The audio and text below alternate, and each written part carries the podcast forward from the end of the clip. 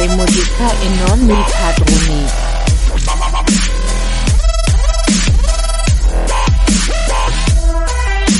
E fare musica pa pa pa re musica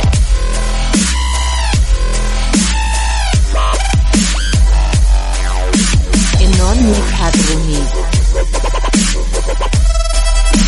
E fare musica e non i padroni. Amici di Radio Sardegna Web, bentrovati per l'ennesima puntata di Fare musica e non i padroni, in diretta, anzi, sì, dalle nostre camerette, non più dallo Studio Verde. Un saluto dal vostro Eder Secci, il nostro Davide Martello Ciao. e l'inafferrabile Massimo Salvau alla regia. Ciao Quindi Massi. Oggi è inafferrabile, Oggi- Massimo. Esatto, oggi è inafferrabile. Oggi è- vabbè, no, dobbiamo impegnarci di più con questi eh, cose, aggettivi. Sì, è le- vero, è vero, è la quarantena che- L'indominabile. È la quarantena che ammazza la fantasia, quindi per questo. Allora, anche. ricordiamo i contatti e poi, Esatto, e poi diciamo il tema di della puntata. Partiamo con la nostra mail radio sardegna web chiocciola csm webmedia.com contattateci, scriveteci ciò che volete e soprattutto complimenti.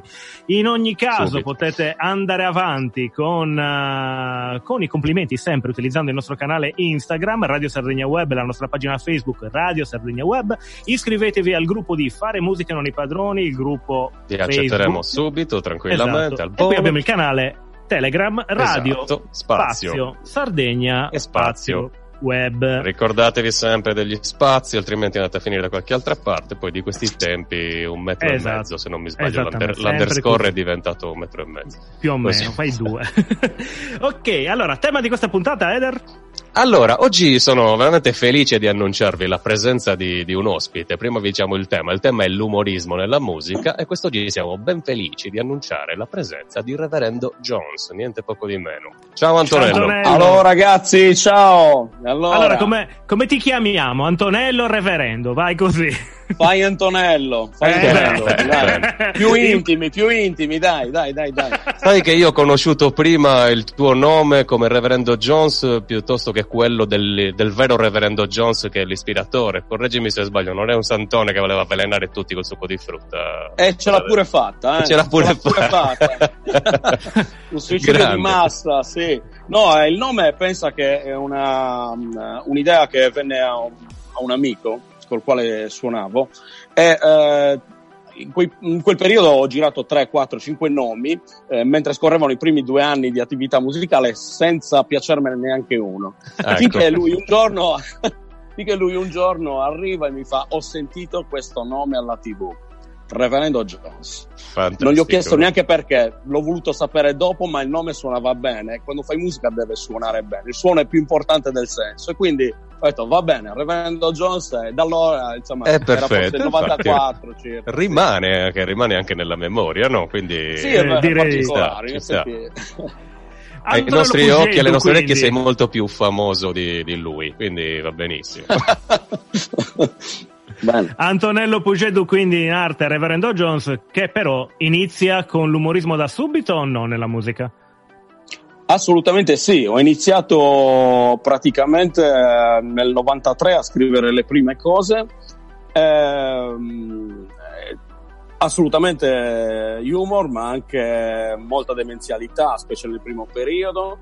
Penso Mhm. che il progetto è nato non essendo un progetto pensato per eh, finire insomma sui palchi, ma eh, spontaneamente in un incontro, diciamo, serale con gli amici dove ci si vedeva per strimpellare, stare assieme in comitiva, c'era qualcuno che suonava la chitarra e io che inventavo i testi sul, sul momento, no? Cioè, poi l'improvvisazione, l'improvvisazione è una cosa che mi è sempre appartenuta e che porto anche negli spettacoli dal vivo. Ehm, Chiaro. quindi questa cosa è nata proprio così, con la spontaneità di un gruppo di amici che suonava e poi da lì si è, si è sviluppata. Pensa che noi suonavamo, insomma, sai, gli incontri tra amici nelle piazzette, piuttosto che al mare d'estate. Chiaro. E lì si formava attorno a noi che suonavamo questa sfacciataggine, che si formava sempre un cordone di persone che ci, per curiosità si avvicinava a sentire. Poi gli altri che si avvicinavano dopo, boh, forse pensavano che ci fosse una rissa o qualcosa. Comunque, alla fine ci trovavamo 50 persone, 50 persone. Detto, ecco, questo è stato l'inizio. Finché uno un giorno mi ha detto, ma perché quello che fai qua in strada non viene a farlo nel mio locale? Ecco Io qua, hai vabbè, mh, questo è stato l'inizio. Ehm, il primo locale, infatti, che ci ospitò fu un locale di Sinai con una persona molto cordiale, un un amante della musica che eh, ci così si fece promotore di questa sua idea. ehm, Eh. No, e, e disse va bene, io farò tutto perché voi vi troviate bene, fidatevi, secondo me sarà una figata, portiamolo nel, nel locale, nel mio locale Mhm. e facciamo un live e fu un successo, adesso ci divertimmo parecchio. E da Bene, partì bene. tutto. Abbiamo intanto il nostro regista che ci fa segno col proverbiale limone, limone, in mano di stringere. Siamo arrivati al primo pezzo. Davide Martello, lo lanci tu? Elio e le storie tese, la terra di cachi.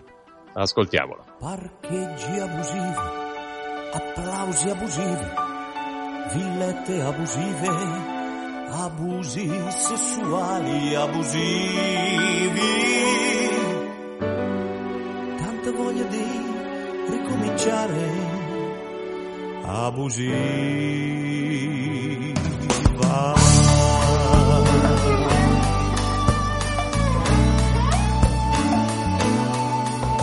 appalti truccati, trapianti truccati, motorini truccati, che scippano donne truccate.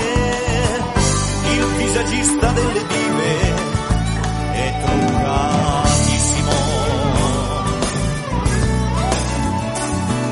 Ma paveri e papi, la donna cannolo, una lacrima sul Cristo, Italia sì, Italia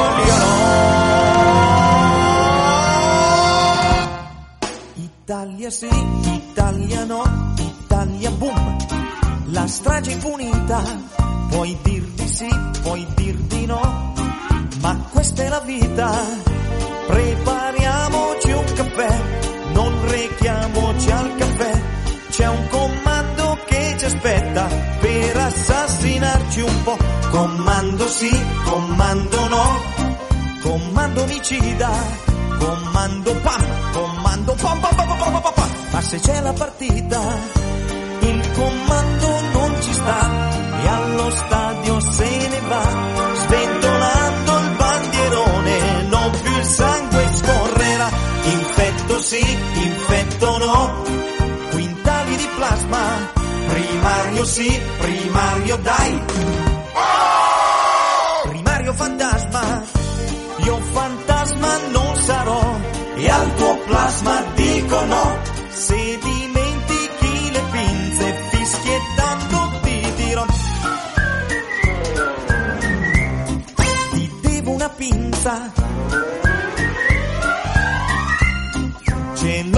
panza, viva il crogiuolo di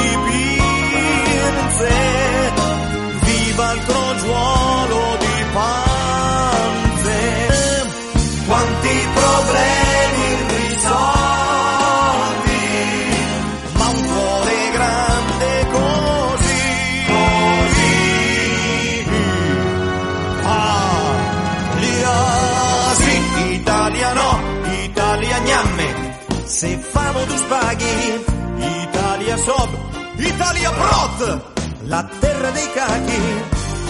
Una pizza in compagnia, una pizza da solo, un totale di due pizze. E lì... Ebbene, Elio le storie tese, la terra di cachi. Eh, Antonello, allora, prima eh, hai fatto una, una distinzione tra umorismo e, e- e demenzialità, ok? Eh, che questa comunque accompagna vari, vari gruppi musicali che si sono dedicati al genere, tra cui ad esempio Elio e le storie tese, ma anche Latte e i suoi derivati, giusto per, eh, per fare un, un parallelismo, no? Eh, loro si, si sono sempre differenziati e si sono descritti come demenziali, ma in realtà essere demenziale cosa significa? Essere più volgare rispetto al, al puro senso umoristico?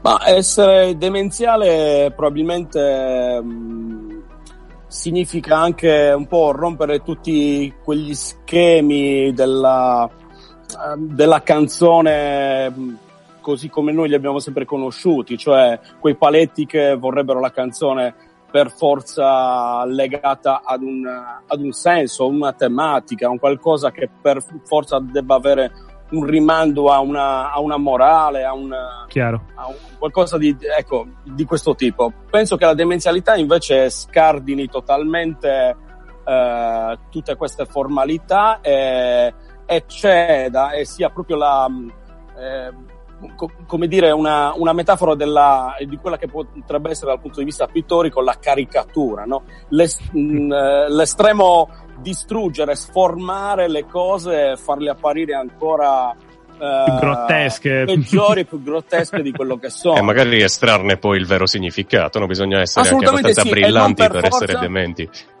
O demenziali, io, scusate. Io credo, no. credo di sì, credo di sì. E penso anche che non per forza eh, cioè, chi ha fatto il demenziale, i grandi maestri anche come Frank Zappa, appunto, ci hanno insegnato che non per forza una canzone deve, deve avere un senso nel suo testo, deve portarci da qualche parte. La demenzialità ha questo compito di farci divagare eh, e fare un giro senza per forza approdare da nessuna parte.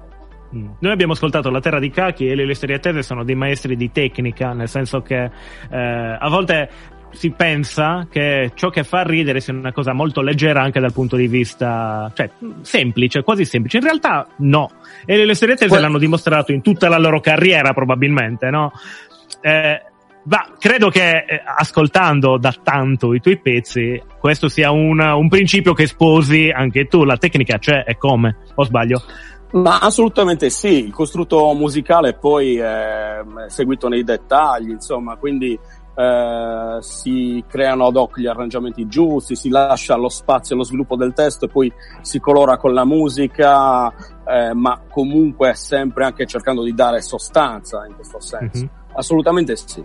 Sei anche strumentista, okay. o sbaglio? Ci sono delle notizie che Beh, ti danno io... come batterista, prima di, principalmente. Allora, io faccio, io, nel progetto Reverendo Jones faccio tutto da me. Allora, ah, io ho okay. iniziato ovviamente come chitarrista. Ho iniziato come chitarrista, poi mi sono spostato uh, sulla batteria, poi ho preso il basso. Eh, il che significa che ogni qualvolta mi siedo a comporre un brano, eh, penso a tutto, scrivo tutto e poi lo do ai ragazzi e lo perfezioniamo. Però questo è quanto, insomma. Quindi comporre per me vuol dire macinare una molo di lavoro non, non da poco. No, che poi il tuo batterista mi ha colpito particolarmente perché non vorrei dire eh, Raimondo, giusto? Raimondo Rubio, noi vantiamo sì, sì. uno dei batteristi, questo posso dire perché vantare, vantare se stessi sì, fa un po'. No, perché io sono un batterista, no? E quando l'ho visto, porca vacca, il eh. batterista eh. Raimondo Rubio è un maestro acclamato, penso, eh. unanimemente da, da, da, un po' da, da tutti, chiunque l'abbia visto suonare ha trovato in lui una, ovviamente, dote esagerata. Lui è ovviamente un talento che, eh, se fuori misura, è, e soprattutto tecnicamente molto dotato. Ti, ti racconto fa... un aneddoto? Sì. Veloce. Allora, eh, sì una clinic del batterista di Elio e le storie tese. Ok. Io ho un VHS con l'esibizione del tuo batterista a quella clinic che riceve i complimenti e ti dico un cacchio di mostre, no, di più. Cioè, è incredibile. Prima o poi, sì. guarda, gliela dovrò passare, non so se ce l'abbia perché mi è arrivata per vie traverse, un po' come il tuo CD che tutti conoscono in Sardegna, ma ne parleremo nella, sì, nella okay. prossima parte. Ecco, ecco è allucinante, davvero allucinante. E, e, mi fa sorridere il fatto che sia anche così umile. Perché comunque ci vuole una certa umiltà sì. per, uh, per, muoversi così, eh, in un genere poi come quello. Beh, l'umiltà Abbiamo... è la, la, dote base che ho scelto quando ho cercato tutti i componenti della band. Cioè, perché comunque bisogna bisogna anche trovarsi, eh, questo è un carattere che ci accomuna, bisogna trovarsi e, no, sai i soliti musicisti spocchiosi, quelli ammasso tutto io, ma faccio tutto io. Ecco, noi abbiamo steso eh, le regole di questo progetto basandoci soprattutto sulla, sul lato molto umano del rispetto e l'umiltà e del lavorare ognuno rispettando le proprie posizioni, le proprie idee, quindi nessuno è capo di, di nessuno, ma assieme si fa un, un ottimo lavoro. Ok ragazzi, dobbiamo stringere per l'ennesima volta, lanciamo il pezzo e vi rimandiamo subito, cioè subito dopo ci sarà la pubblicità e poi saremo di nuovo okay. in onda. abbiamo un altro pezzo capolavoro della, della demenzialità, che è Gelati degli Schiantos. A dopo. La mia vita è nella fretta, la mia strada si è ristretta, la mia casa è una cantina, la mia vita è in officina, il lavoro a me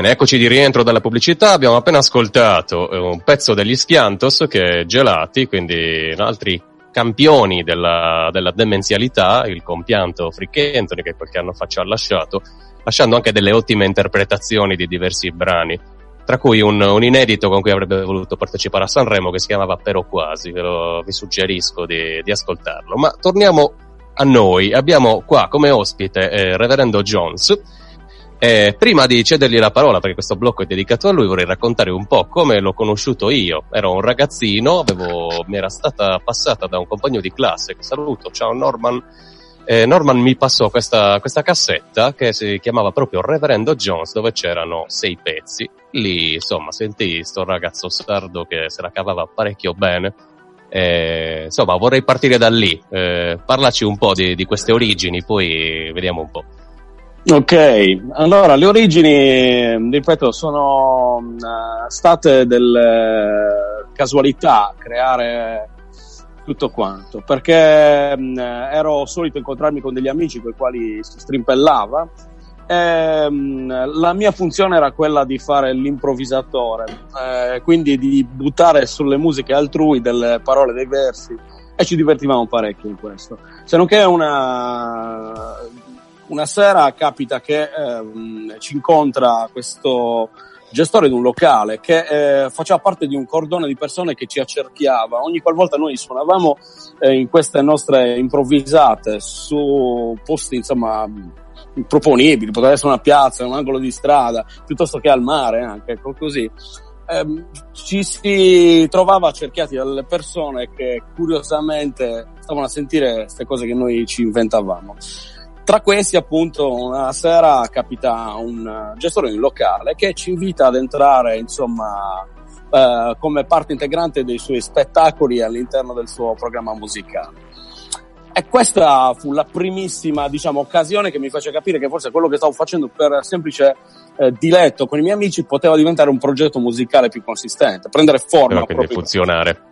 Sì, e da lì, insomma, nasce poi um, una serie di, di, di, di, situazioni, nascono una serie di situazioni come un incontro con un uh, presentatore radiofonico che ci propose in un emittente radio anche abbastanza nota.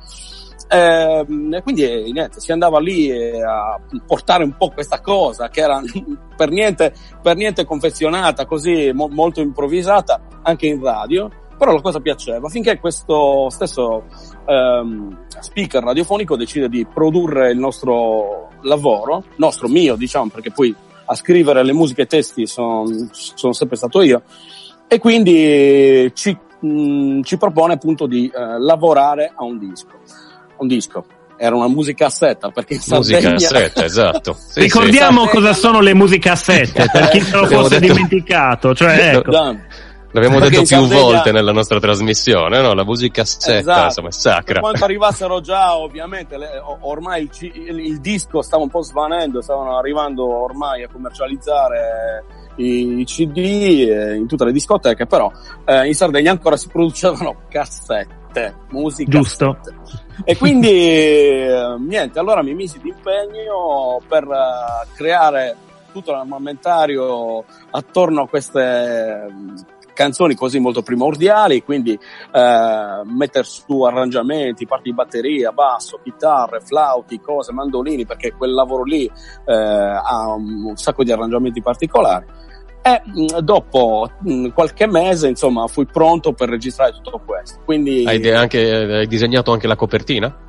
La copertina eh, è stata ideata da Piercarlo Carella, che è un grandissimo artista. È lo stesso artista che ha disegnato quella di- del- dei pezzi... Della- Ritorno dall'Eremo. 2018? Esattamente, del due- sì, 2011. 2011 lavoro ritorno all'Eremo, ho continuato diciamo a voler eh, collaborare con Piercarlo perché insomma eh, amo molto questo suo modo fumettistico di ritrarre i personaggi che poi sono quelli delle mie canzoni. Tutti i pezzi disponibili Così. in rete, tra l'altro, anche su Sì, Spotify. assolutamente, su Spotify, sì, sì, sì. E quindi il progetto nacque così e fu una cosa eh, strepitosa perché ehm, allora, insomma, eh, il rap stava un po' iniziando ad arrivare, ma non certo nella forma ironica, non esisteva ancora chi proponesse il rap ironico e soprattutto in sardo.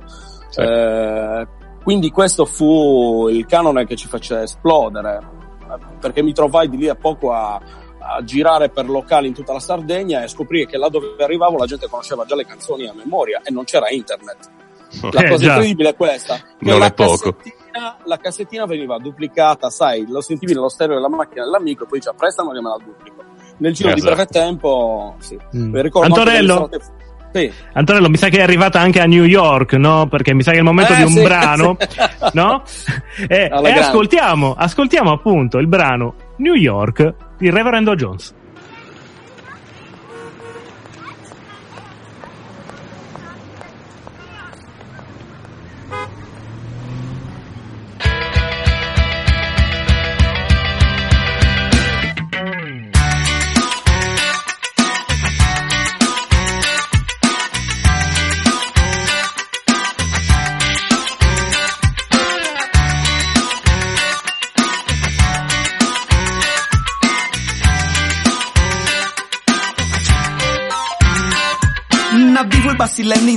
In sabide New York City E squadre busti brangiuzza che ni miei sussidi Bi una dipa e faccio ehi Come ti si scrivino in sabide New York City Che hanno uno tennis city. Questa non comprende nada they don't understand Ci più o. Meno bolli night tipo Infatti se mi molle prosannanti tipo fortuna Vi una dipa e si descolla Che si scolla Coca-Cola faccio quella Asco ti depo una inago mm, Vuoi riste buttegando scomprosa Coca-Cola Non sciughi due comprenda se su sardo pure no Deus inglese neanche un po' Tengo sidi do you know? Cristianen sadrullagan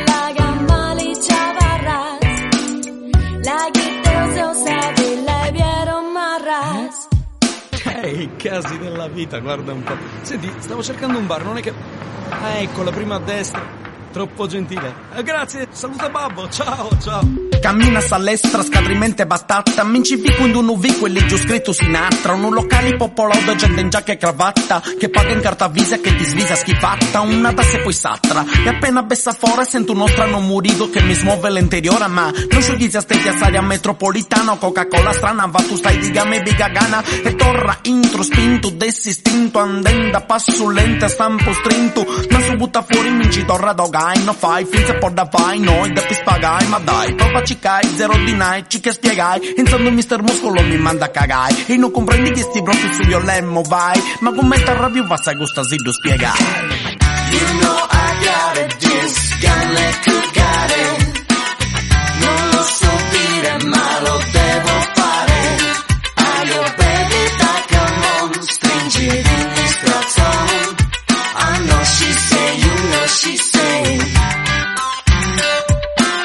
ci brinto tre vessi, in dunuce su pubblico e mi vari su Museo Nazionale su Billo Bubico. Ci melidioni in razza, in terra non c'è tazza, ho i calzoni a mezza altezza, ma com'è che ci si piazza? Chi giorni si appoggiai a muro, poi vai su doveri, non fa caso in cestre giochi, non pota paperi. Centrale buco interrati in casina, poi t'arrabbio ma ancora c'è su Turcus on America latrina. Non scomodo Bush, ma con un po' di cash e un utrapano Bosch, ci gravando un cesse, invece un po' disperazioni, de puvura e usa capello d'uso vuota culo a un barboni, per farla come fossi un astronauta fuori casa, costretto a defecare dentro sacche fornitemi dalla NASA. Bel pece per il tizio che rincasa, si è fortunato prima di infilarsi dentro il sacco a pelo annusa. You know I got it, this gun cugare. Non lo so dire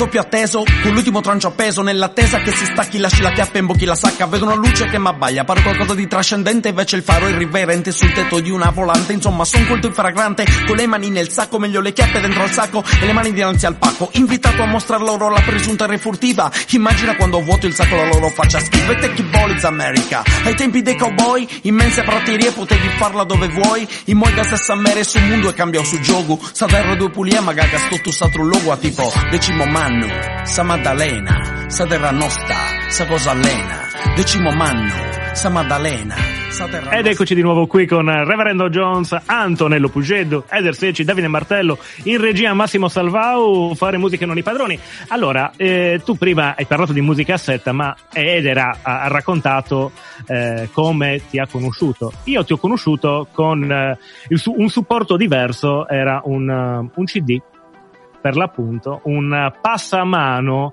dato da un compagno delle superiori di questo live a Tropicana.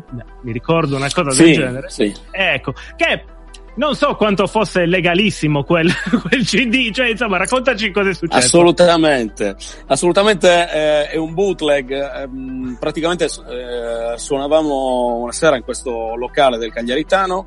ehm, il fonico pare avesse l'abitudine di registrare tutte le serate. Chissà come, chissà perché, comunque sta registrazione a un certo punto scappa di mano a qualcuno e fa il giro pian piano di tutta l'isola e non solo.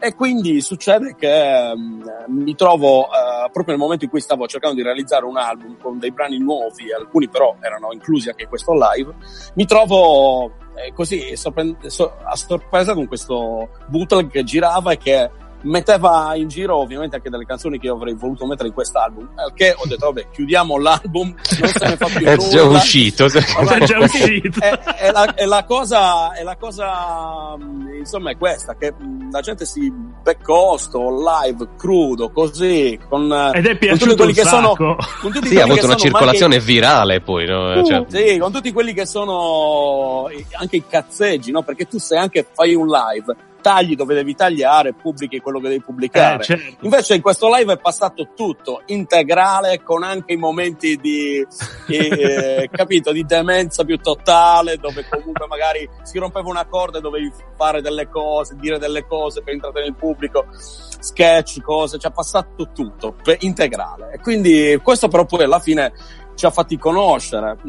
Ehm, non che non lo fossimo prima, però questo sicuramente ha allargato di eh, gran misura l'utenza del Reverendo Jones. Cioè, quindi sei, sei praticamente, siete praticamente l'esempio di come la libera fruizione della musica possa portare vantaggi. eh, in questo caso sì, no? Ah, Assolutamente sì, però per, perlomeno ecco, poi arrivano i live che ti pagano. Esatto, esatto. In ogni senso. Però altrimenti la musica oggi non so di cosa dovrebbe, dovrebbe vivere, insomma. Vabbè, Ah, pensate guarda. che l'unico live che c'è in giro di Jeff Buckley è stato registrato in questo modo. Live at Scene si chiama, ed è un bootleg registrato da un fan che ha buttato il registratore sopra il palco, è l'unico re- reperto live di Jeff Buckley, quindi Sì, è incredibile. bello anche perché c'è la spontaneità comunque dentro e devo dire che una delle cose che si apprezza di più di te in quel bootleg è proprio il modo in cui tieni il palco, il modo in cui trattieni il pubblico, è un po' come esserci, quindi è questo il suo pregio a parer mio. Sì, assolutamente mh, c'è questa, questo dualismo che ci accompagna da che ho iniziato, ovvero ehm, sì, scrivere dei brani originali e cercare comunque di portarci dentro tutte quelle che sono le tue idee, ma poi anche un ruolo da entertainer, no?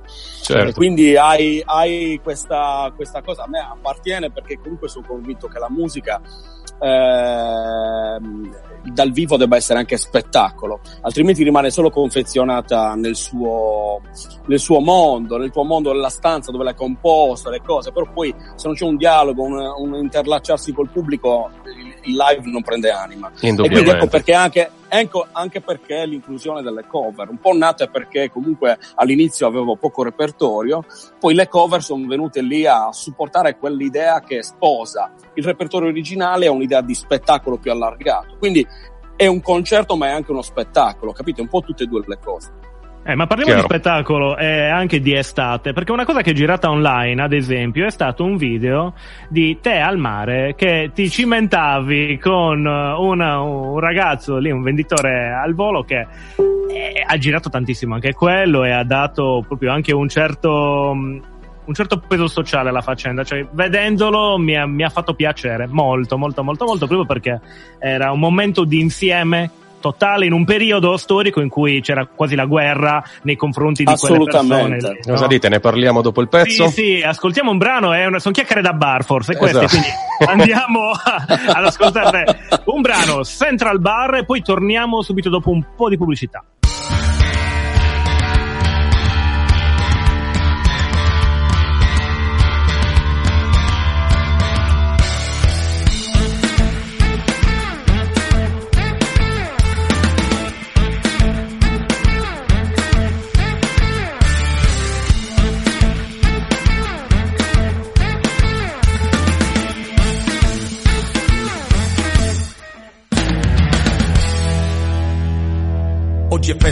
Paese, i petardi fanno il botto, ma noi altri col corpetto e la camicia bianca sotto stiamo al bar di Sebastiano, tutti con la birra in mano, dentro brache di velluto come nulla sia accaduto.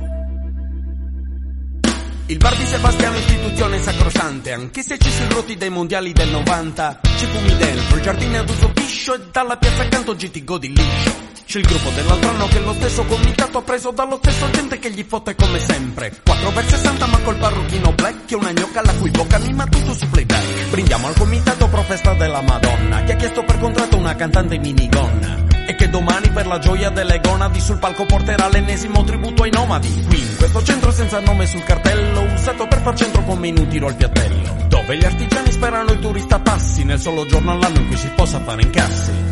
Incassi al top dentro il bar con le slot, ma è tutto regolare se lo Stato prende top.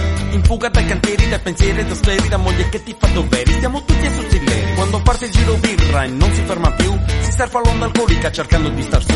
Che ormai sono le 10, tra un po' l'orchestra e l'alcol corre a fiumi giù dal bar dentro ogni testa. Lo sai, compa, che tutto va come non deve, ma è inutile incazzarsi, tanto sta vita è breve. A noi ci basta un bar come si deve, a noi ci basta un bar dove si beve. Ci sono posti pipa fronte e palco riservati ai pochi, al prete che ha smarrito la luce di Dio dagli occhi, al sindaco con faccia le ginocchia tricolore, più alcuni le cacculi e un assessore. C'è pure il maresciallo, mentre debita a distanza due sbirri che sbadigliano nell'auto d'ordinanza. Sia mai che l'oppressione per chi abbassa tolleranza esploda con temibile violenza. Bene, eccoci di rientro, abbiamo sentito Central Bar, eh, grandioso questo pezzo perché mi riporta in molte atmosfere che conosco e che ho sempre amato, però prima di buttarci in quelle atmosfere riprenderei, ripescherei dal fondo la domanda di Davide. Davide, riproponila o... Sì, sì, sì, no, eh, eh, in quel video appunto che ti vedeva improvvisare interamente un rap in sardo coinvolgendo praticamente tutti gli astanti lì, insomma, è stato un momento di unione colossale, quindi riprende perfettamente lo spirito del, del progetto Reverendo Jones, che in quel caso però più che il progetto Reverendo Jones era Antonello Pugeddu in, in tutto il suo splendore, no? Raccontaci qualcosina. allora, eh, beh, i fatti sono molto semplici. Si stava in spiaggia con degli amici a strimpellare come farebbero tutti con la chitarra, no? la, la, classica comitiva degli amici al mare e qualcuno però di questi tempi, cosa che non sarebbe potuta accadere anni fa, ha ripreso, ha ripreso tutto perché sai che oggi qualsiasi cosa fai può essere oggetto di, di spettacolo appunto. Diciamo che è usata per... pro o contro di te, esatto, no? Esatto, pro o contro, come un po' quel bootleg, no? In sostanza. Esatto. quindi, quindi è successa la stessa cosa.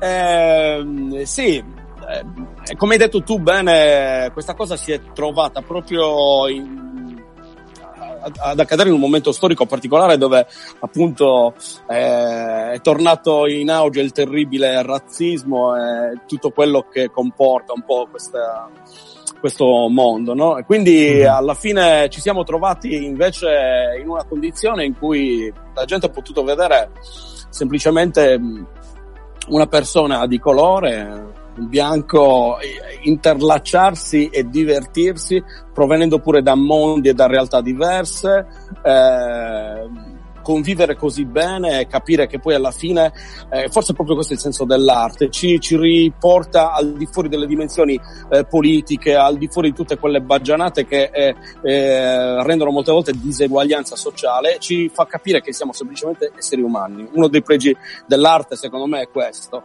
Ogni qualvolta tu vedi un musicista eh, che suona da Dio e ti arriva qualcosa dentro, non ti chiedi di che colore abbia la pelle no, o chiaro. da quale paese venga. Certo. La magia della musica è anche questa, soprattutto capire che eh, è un grande bagaglio umanitario. No? Cioè, che quindi... Oltre che una lingua universale alla fine, no? Sì, sì, sì, sì E sì, poi sì. l'ironia aiuta, giusto per Eh, tornare ci in tema della puntata, no? Sì, sì, sì, assolutamente. Quindi lì è tutta spontaneità che, come dicevo, insomma, quell'improvvisazione che fa sempre parte di... Mi ha fatto pensare a quel, a quel pezzo famoso, a lì che Cucucamba. Tra l'altro c'è un aneddoto che non è stato ancora pubblicato perché la registrazione venne un po' male, dove poi io, in seguito a questo incontro con questo ragazzo casuale, poi ci ricontattammo e lo portai su, sul palco di Cagliari, una delle serate più eh, insomma attese, anche perché quando suoniamo a Cagliari arriva un po' tutta la gente al circondario, c'erano forse 2-3 mila persone. Bello. E l- suonai a lì che Cucucamba e lui venne fuori all'improvviso, a sorpresa, la gente esplose, fu una cosa da brivido, bellissima perché la gente non si aspettava che lui fosse dietro le quinte, a un certo punto il brano continua e improvvisiamo qualcosa dove si tirano fuori delle belle storie proprio sul razzismo, su, su questa differenza, insomma, che non esiste, questi muri messi un po' da... È, è stata una cosa emozionante, proprio bella, bella, bella. Grande. Allora, eh, un'altra cosa che caratterizza comunque l'umorismo nella musica, come abbiamo detto, è il cercare di utilizzarlo anche per esprimere alcuni significati. Abbiamo ascoltato Elio Le Storie Tese che appunto ha parlato, ha descritto, ha dipinto un'Italia praticamente in base alle, alle tragedie dette dai telegiornali, perché praticamente era, era un racconto basato su quello, ma eh, tu nei tuoi brani comunque racconti veramente storie, cioè hanno un inizio, un, un exploit e tratti anche alcune tematiche particolari, tipo banane piricoccu, per dirtene una così veloce veloce. Insomma, è una persona che si ritrova una dodicenne un pochino così e succede quello che è successo, no? Come ti trovi ad affrontare delle tematiche di questo genere che sai, perché lo sa chiunque le affronti, che potrebbero essere viste in una maniera del tutto fuori dall'ironia?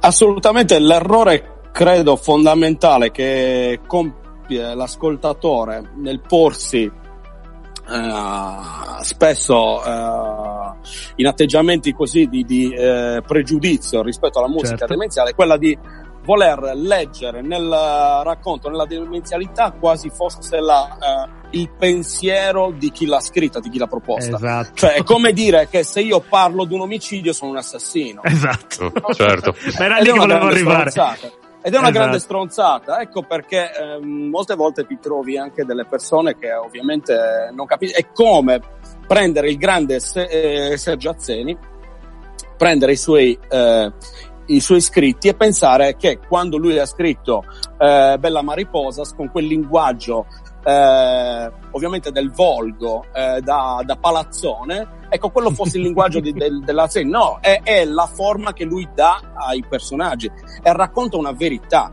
Se quella Esatto. verità è in marcia è solo lo specchio di una società che l'artista Certo, racconta. certo. però molte persone non riescono a dialogare con questo tipo di immagini, ne vengono Eh. sconvolte, ma insomma è un po' il rischio di chi fa ironia, ecco. Siamo arrivati al pezzo, mi sa, ragazzi. Sì, penso, e quindi ci sta perfettamente il tema. Meno male perché, appunto, volevo arrivare a questo. Stiamo per Ecco. ascoltare un artistone, no? Eder. Sì, stiamo per ascoltare Frank Zappa, quindi cioè, diciamo che ci troviamo davanti a uno dei tanti capolavori e ascoltiamo Bobby Brown Down.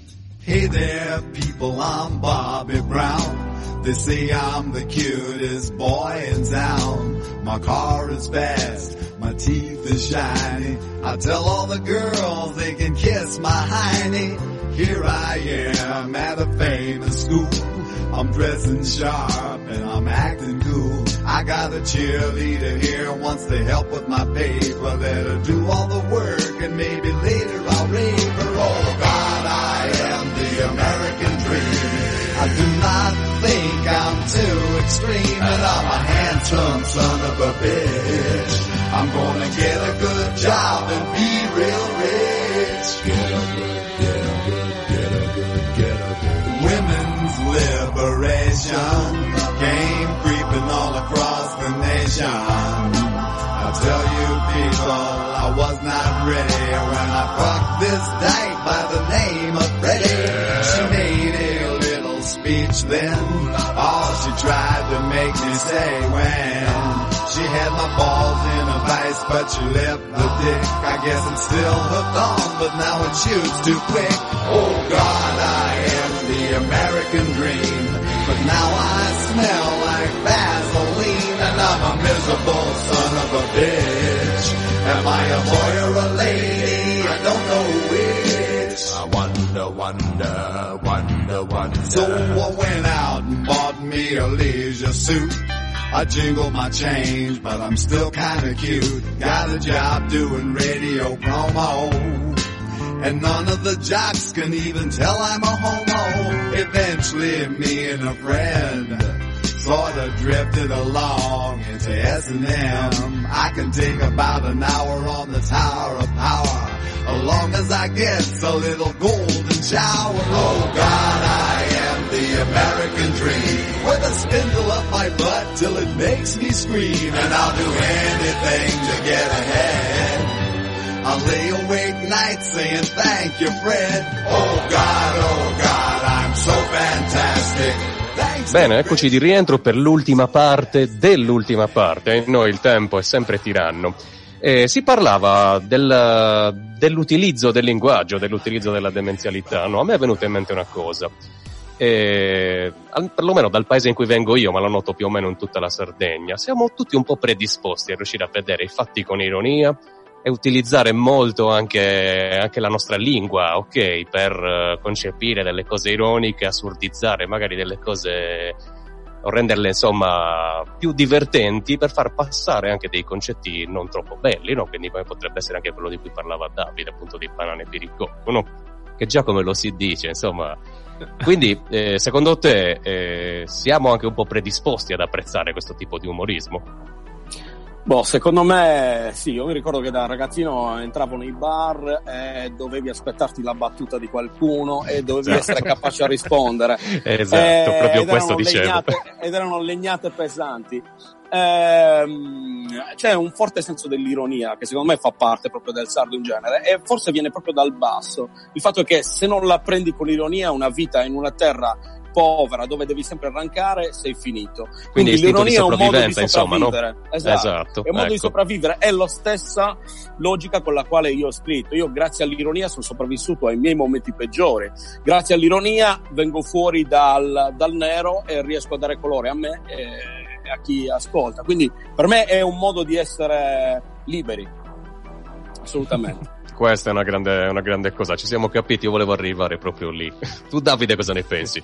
No, niente, che è un modo, un modo come un altro per, per farsi le ossa nella vita, perché quello che ti capita in un momento di ironia ti capita proprio perché alla fin fine ci, ci deve essere quello scontro incontro e anche l'ironia serve per incontrarsi e confrontarsi. Quindi eh, è più che normale arrivare a trattare certe tematiche o doversi eh, approcciare tipo con lo- il tipico sconosciuto che ti fa la battutaccia perché magari quel giorno una falata di vento ti ha messo i capelli a caso ti parte la battuta di quelle pesantissime che non ti dico che ti cercano la mamma ma siamo lì allora perché, perché il, il- il range è quello cioè da un fatto minimo parte la super cosa che dici "Ma che cazzo ti, ti coglie quasi impreparato quindi o hai la capacità di, di rispondere come dicevi tu Antonello oppure lì inizi anche a viverla in maniera Chiaro. Io, se mi concedi, ti direi un'ultima cosa, che Vai. l'ironia eh, è una delle poche armi che eh, disincanta da- dai costumi, no? E che rende tutto eh, più vero. Cioè, con l'ironia distruggi tutte le ipocrisie della vita. L'ironia fa proprio questo, no? D- distrugge tutte quelle maschere che noi mettiamo, anche nella canzone, la maschera della bella canzone che debba sempre dire il giusto e politicamente debba dare un messaggio. L'ironia invece ci prende proprio per come siamo, capito? E ci disintegra. E la forza dell'ironia è questa, ecco perché è, è onesto essere ironici, è perché è, è- è- è lo svestire tutte queste ipocrisie della società. Chiaro. Ma eh, come te, dai, dai, devi farci qualche nome di, di gruppo, personaggio, artista che, che reputi essere rappresentativo di questo concetto. Sai chi ascolto parecchio è che forse eh, eh, eh, eh, non è assolutamente riconosciuto come un artista ironico, ma è un, un maestro dei maestri, Tom Waits. Eh, Tom Waits, Eh. Tom Waits scrive delle cose che sono talmente ciniche e vere, che però sono ironiche perché è, è- è la realtà cruda, è quella che noi appunto mascheriamo e lui la, la mette a nudo così, un- un'America che non è il sogno americano, che non ha tutte quelle, no?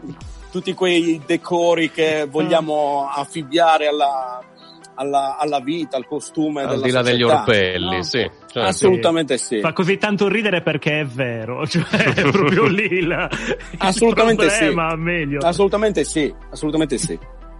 Senti, Chi, chi è eh, nei più ironico? Ah, ok, scusa Davide, ti, Scusa, no, non ti stavo- preoccupare, che volevo farti una domanda prima di chiudere, soprattutto eh, tu ti- in, in alcuni brani eh, ti interfacci con altri cantanti, hai in alcune appunto interpretazioni delle figure femminili che cantano con te.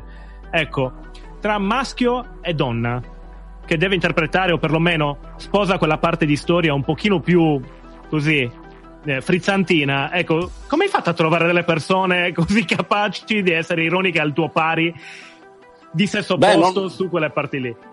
Beh, non è stato facile, infatti ci è voluto un lavoro difficile proprio perché siamo abituati a fare le cose con i cliché e quando invece Ecco. uh, chiede a una persona di spogliarsi di quei cliché e di raccontare una storia che non è la sua storia, ma è comunque una storia che va interpretata in un, un certo qual modo, allora è difficile perché non devi solo cantare, devi anche Devi interpretare. mimare quella interpretazione, quell'intenzione, devi entrare, è un po' a teatro essere ironici Esatto. nella musica, cioè tu non puoi salire su un palco e cantare una canzone ironica con la staticità di un cantante. Ragazzi, mi sa che siamo arrivati alla fine. Accidenti, accidentaccio.